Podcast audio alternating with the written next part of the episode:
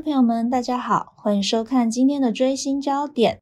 今天呢，我们的主题是飞翔吧欧股，跟大家介绍一下蓝筹五十期货。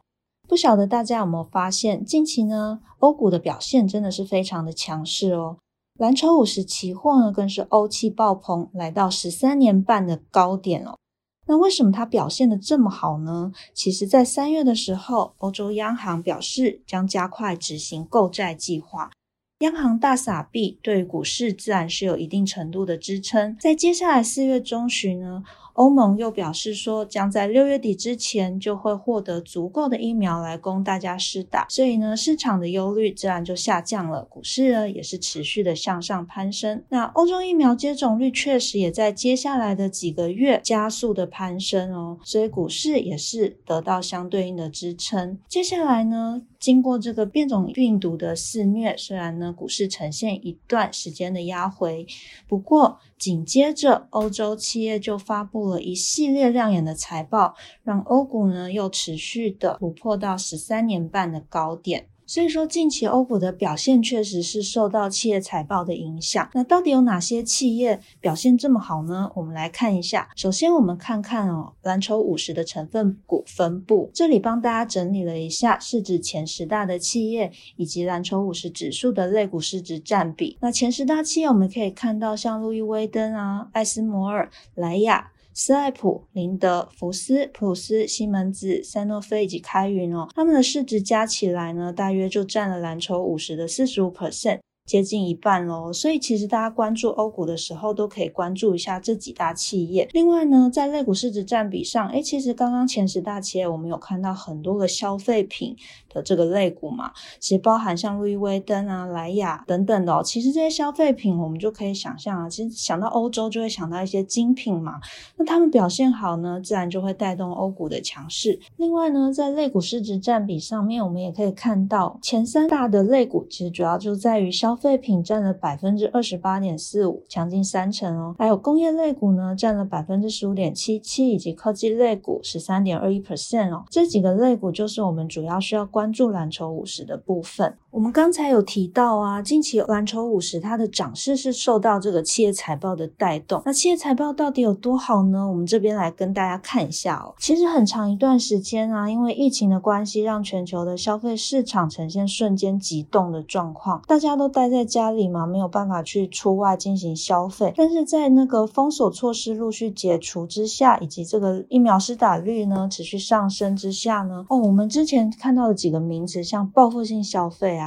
报复性旅游这些名字都开始实现了，消费者压抑很久的一个消费欲望，在解封之后呢，都急剧的释放。那受惠的当然就是这些顶级的欧洲精品啊，包含像路易威登啊，以及开云集团，他们上半年的财报营收双双大涨了百分之五十哦。这些集团旗下的公司，其实大家可能比较熟悉，像 LV 啊、迪奥啊、普马等等哦，都是属于这些集团底下的公司哦。那另外呢，路易威登集团的净利润在二零二零年同期相比起来，其实翻了十倍哦。虽然说二零二零年的基期比较低一点，但是十倍这个数据也是相当的亮眼哦。另外，在运动品牌以及健康产业呢，也是成为明日之星嘛。像德国体育用品巨头艾迪达，它的销售额就年增达到百分之二十七，也是相当的亮眼。那除了精品消费畅旺之外，我们刚才有提到，其实。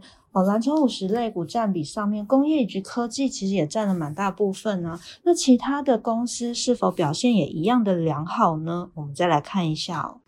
我们这里帮大家列出了几个重要的成分股，包含像艾斯摩尔啊，也是这个欧洲的一个科技巨头，它的全年营收上修至年增百分之三十五 percent 哦。那另外像福斯汽车呢，上半年盈余破历年来的新高，不到三个月期间呢，两度调高它的净利率。那另外像赛诺菲的财报也是相当的亮眼，而且呢，它还投资了三十二亿美元收购 mRNA 疫苗开发商。那这一块呢，大家也是。相当的看好，因为未来的疫苗持续的进行开发。那另外在西门子的部分呢，第三季的营收与利率也是双双超乎预期的哦。今年它已经三度上修了财测，大家可以看到我们这里强调几个上修啊、调高啊等等这些字眼，其实就表示这些企业财报不止亮眼，而且还超乎预期的好。那这种好有没有办法再继续延续下去呢？其实就要看看欧央的政策以及这个疫情的风险会不会下降啦。我们看到欧央政策的部分，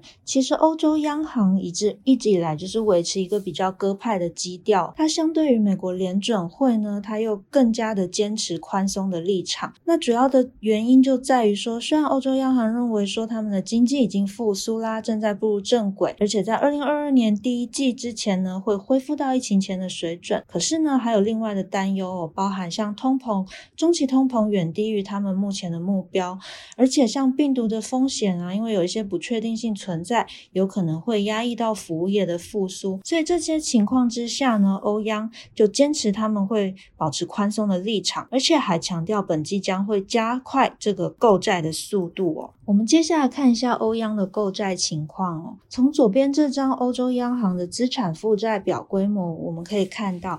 近期呢，欧洲央行真的是加速购债哦，它的线条的陡峭程度比之前高许多，而且呢，在近期，欧洲央行又表示，第三季呢将会继续以快于第一季的速度来购买债券。那从右边这个资产负债表的变化图，我们可以看到，最高的那柱状体三点九五，它的单位呢是千亿欧元哦。所以欧洲央行在第一季的三月的期间购买了三千九百五十亿欧元的这个债券。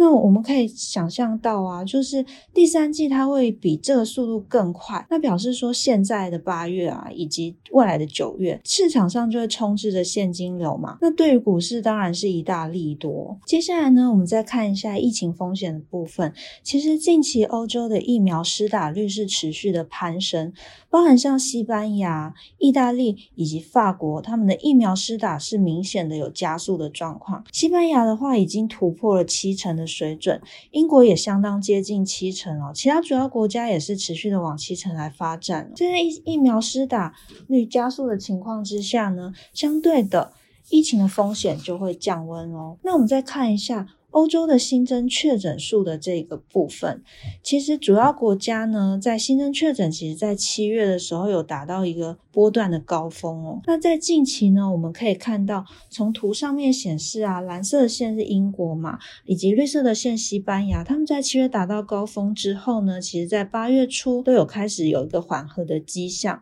那除了法国呢，在近期还是比较令人担忧之外呢，整体而言，我们认为说，在疫苗施打上。上升的情况之下，而且各国政府都严加的控管了，那当然呢就有渴望下降的机会，所以。